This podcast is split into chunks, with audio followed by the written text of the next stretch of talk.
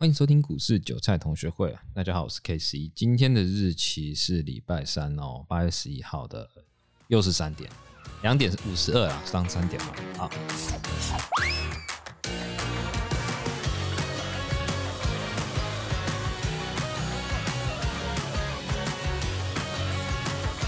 今天最近的新闻比较火红的，应该是说当冲税这件事情哦，到底要不要继续延续或者取消？那预计今年底就取消当冲税，减半这个机制。那其实当冲税也是减半，也实施了好几年了。那让很多人的崛起，那也让很多人的落寞。那在这个情况下呢，其实很多人在探讨的是，呃，当冲税减半到底对这市场好与不好，或者它取消对这市场的影响程度是什么？我们先来讨论一下，就是当中税减半到底对这个大盘贡献了什么东西？我们实际一点来看好了，当中税减半，所以让很多人想交易当冲，所以让量能给有所提升。对于以前这滩死水来讲，它注入了新的心血在这边。但相反的，它也提供了量能，因为庞大起来，所以它的振幅也变大了。也就是说，波动起伏较大，所以会变成很多的股票，它的走势会变得相对较剧烈，甚至它的涨幅会相对于较攀升较高。那这是当冲大部分会提供给呃目前市场的机制啊。那在以前的情况下呢，因为当冲税没减半，所以量能很少。那大部分这种极短线的 tick 的人呢，基本都在做所谓的个股期货。那当特线减半之后呢，为市场注入这么多的心血，所以这些打个股期货的好手们呢，也慢慢的转到现股当中这一块，因为它的未纳量已经快承受不住了。个股期货的什么叫未纳量？就是假设你是个主力跟大户，你每次交易要一千多口，可是你那个股期货呢，每天成交量他妈这三四千口，基本上可能四分之三、四分之二都二分之一都是你在交易的量，变成说这市场上没有人在跟你玩，可是。现在当冲税减半，变成说现在现股的未纳量非常庞大，尤其前阵子的航运股量能大到，呃，可以将近基本上所有市场的人都人手有一张航运股，这是一个非常庞大的成交量。那提供了这些主力或大户或这些当冲好手呢，有一个很好的发展舞台。所以你可以知道，个股期货的在前这几年哦，一直都起不来，原因就是因为大部分的人。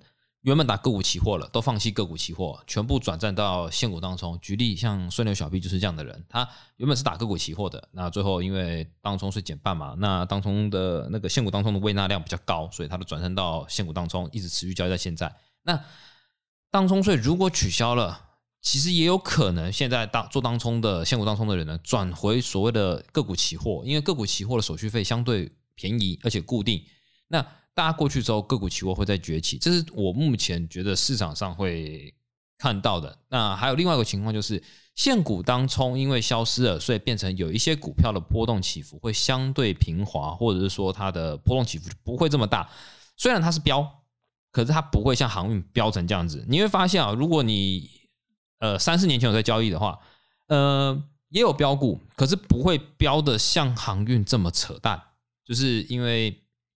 当冲的人提供的量呢非常庞大，就一路搞一路冲啊，就是可能今天主力这档标的只想拉五十趴，举例来讲，我就是想获利五十趴，但是因为当冲客的介入呢，一不小心拉到七十趴、八十趴，多了二三十趴，这都是有可能的。那如果当冲减半这个机制给取消掉，是不是会造就成你的股价会回归相对平滑跟平稳？这是目前可看到的。那你现在在大多头的时代，你会发现另外一件事情，其实没有人在跟你谈纯股了，因为每一档股人，你就想嘛，我手上抱着股票，结果别人航运股一直往上攀升，钢铁股也往上攀升，那在这个情况下，你还会想要继续做纯股吗？其实人难免会有一点贪婪之心哦，你就想说，我只要搞到一档这个航运股，港我就发财致富，可是往往就你就不是那个人，因为你就是韭菜，没有了，开玩笑，就反正你就不是那个人，好。所以在这个情况下呢，你会发现，那最后市场当市场上进行降温的时候，因为现在市场上是很热络的嘛，那市场降温的时候呢，就是来看了嘛，海水退了，谁没有穿裤子，这个就知道了。有些股票呢就开始应声倒下，直接这样腰斩砍下去啊，像之前好几张股票都是这样子啊，怎么上去就怎么下来，这是股市常常听到的一句话。怎么上去怎么下来，这是一定要记住的，因为这个是万年不变。不要觉得大力光都是股王啊！你看现在大力光都不叫股王了啊！股王能当多久？不会当一辈子，但是他也是有一个时间点的。可能他可以给他当个十年，可是未来在十年之后，你能保证大力光还是股王吗？这个是不一定的。那因为当冲客的消失，慢慢的减少的情况下，量能会慢慢极度萎缩。不止我们股票会萎缩，我们大盘期货的波动也会开始降低哦。就像最近。我第一件事情就是打开券商，看到预估量靠背四千以下，三小，这玩个屁啊！就四千以下是什么概念？这这个概念就像我那时候在做期货一样啊，就是那时候的交易量啊，那个真的是少到靠背啊，那个根本就不知道干什么。因为人会习惯，我以前已经交易，我现在已经交易了五六千亿的这个成交量，结果你瞬间给我降到三千亿，你要我怎么活？当然了，这个就是另外一个话题了。这个话题就探讨说所谓的。到底有没有稳定的交易模式？其实我们谈的稳定交易模式是取决于在于个人上面的变化。也就是说，因为盘势的不同，市场的呃环境不同，所以你的交易模式也会有所改变，并不是说我有一招方式，我可以他妈的打天下。这十年下来，二十年下来，我用这招赚进了多少千金白银，这是不可能的。你看到很厉害的那些交易人。他们所谓的稳定交易是说，我对于这市场保持谦卑，我会一直改进我的交易手法。可能很很有趣的这件事情哦，可能你现在这个方法不适用，B 方法适用。可是当 B 方法不适用的时候呢，A 方法又可以拿出来继续用。之前量能不足的时候有它的交易方式，当现在量能足的时候又有它的交易方式。当量能又不足的时候，我是不是就可以拿以前的交易方式就拿出来再继续用？这是市场上一直在跟我们讲的一件事情，历史一再重演。我觉得这是一个蛮重要的东西。我认为一个好的交易，先不管它什么方法，它要具备最终的核心理念，应该是说，你今天遇到什么样的事情，你要做什么样的事情。当指数来到哪里，当股票打到哪里，我要做什么样的事情？是打到这边我要停利，打到这边我要停损，然后在这个中间时候呢，我要不要进行加码？这是最重要的核心理念。你遇到什么事的时候，你知道你遇到什么盘形，你就做什么这样的事。我觉得这是很重要的。对，所以在这个情况下呢，你在交易上面你要记得一件事情，你要把你自己的交易给完整的 SOP 化，停损跟停利，然后到什么情况到什么情况要做什么事，做什么事，做什么事，这一定要明确列出来啊！因为如果没有列出来，你的交易会非常的痛苦，因为你会觉得说，哇，杀到这边我该怎么办？跌到这边我该怎么办？我觉得这是一个很困难的一件事情，因为你没有制定你的交易 SOP 跟计划，所以你会觉得绑手绑脚。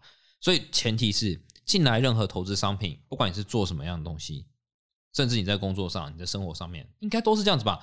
你今天要找一个女朋友去做交往，你应该要说：“哎，我要怎么去把她？我第一步骤可能要去约她吃饭，然后要干嘛？不啦不啦不啦。那你的工作也是嘛？我要升迁，我是不是要第一步骤步骤？就假设我没升迁，我是不是要转换跑道？不啦不啦不啦不啦不啦。你要有这些想法，你要交易就是这样子。没大家的交易其实就是没什么特别的，就是他们都具备一个能力，指数到哪里？点位到哪里，我做怎样的事情是非常重要，也就是为什么我们最后说停损停利很重要，同时都要做做准备。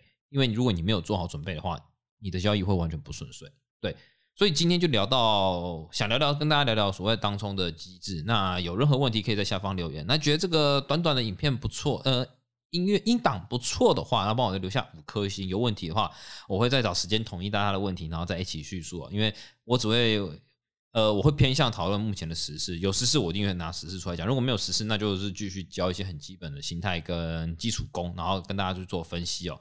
那目前的大盘呢，还是这样，跟之前预期的一样，又回到一万七千两百点到一万七千点这附近哦。因为就盘整区间没有什么好探讨的。那我觉得啊，就是在这个指数未接，当大盘进入盘整的时候，你该减码就减码，不要一直在想着啊。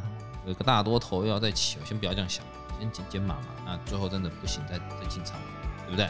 好了，那今天就先这样子了，拜拜。